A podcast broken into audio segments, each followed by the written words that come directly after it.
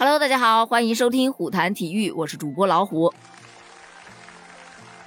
这二零二二年已经到来了，那国足在一月二十七日踢日本队，二月一日踢越南队的这两场十二强赛的比赛，它还会远吗？那自然是不远了呀。这不，据北京青年报的消息，最新一届的中国男足将于一月十日在上海集合。积极备战与日本和越南队的这两场比赛。虽然说国足出线啊，已经只剩下理论的可能，但是理论的可能，它不也是还是有那么一点点可能吗？但如果这两场比赛遭遇两连败的话，那就是完全没可能了。所以这两场比赛呢，真的是挺重要的，特别是对于李霄鹏来说，因为这也是他接手国足以来即将执教的第一场比赛。他对这两场比赛也是非常的重视。据报道称啊，自从十二月八日中国足协官宣了国足换帅以来，李霄鹏是一直都辗转在国内的部分城市，特别是职业联赛赛区所在的城市，干嘛呢？自然是到处选人呢，一边选国足的队员，一边还得选教练组。这不就这两天，北京青年报就爆出来说，李霄鹏的团队搭建工作基本上已经完成了。我看了一下爆出来的国足教练组的名单，哇哦，这阵容真的算得上豪华了。都有谁呢？你看看啊，都有郑智、李金羽、邵佳一、孙祥、赵俊哲、李雷雷等六位国足的功勋。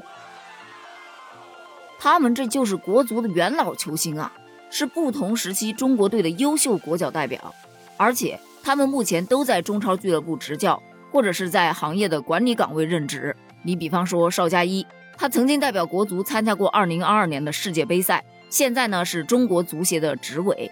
还有赵俊哲，他是2022年世界杯国足的主力，现任中超广州城队的领队，之前还参加过女足的教练竞选，你们还记得吗？那还有郑智、李金羽，那都是广州队、武汉队的主帅以及执行主帅，对吧？还有在武汉队担任守门员教练的前国足主力门将李雷雷，就单看这几个人选就能看到，他们都是拥有非常丰富的国脚经历，而且在退役前，包括退役之后，都参加过系统的各级教练员的执教资格认证培训。更重要的是，这几年无论是作为教练员也好，还是俱乐部的管理者来说，在各自的岗位上，他们都积累了非常丰富的经验。也吸纳了先进的足球执教以及管理理念，包括在待人接物上都是有了非常长足的进步的。而由他们构建成的这个国足助教团队，啊，说句老实话，等于就是在李霄鹏的头上安了一个最强大脑啊！如此庞大的一个智囊团队，我非常期待他们能跟国足的队员们擦出怎样爱的火花。当然，这个结果嘛，只能在球场上看见了。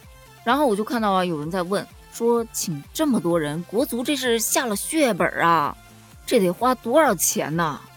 立马就有足球记者啊出来说，他们啊并没有跟足协签订正式的合同，未来呢也不会签订的。不出意外的话呢，十二强赛的两场比赛结束之后，这个教练组就会解散了。但这个真实性嘛，还是得官方来宣布，我才会信的。那教练组团队已经 OK 了，剩下的就是球员了。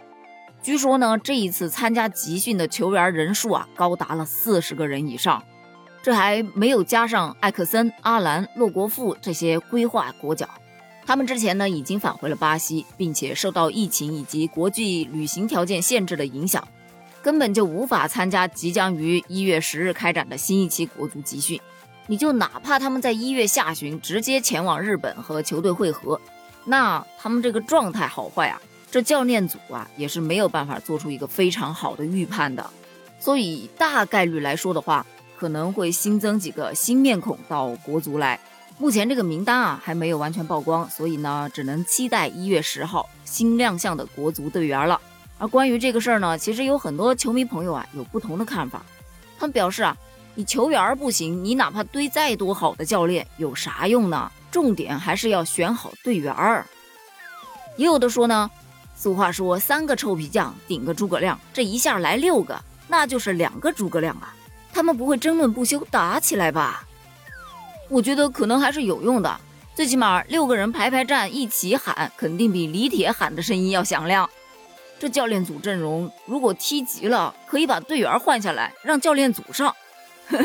老实说啊，球迷朋友们的看法真的是特别的新奇啊。关于这件事儿，你又是怎么看的呢？欢迎在评论区给我留言哦，咱们评论区见，拜拜。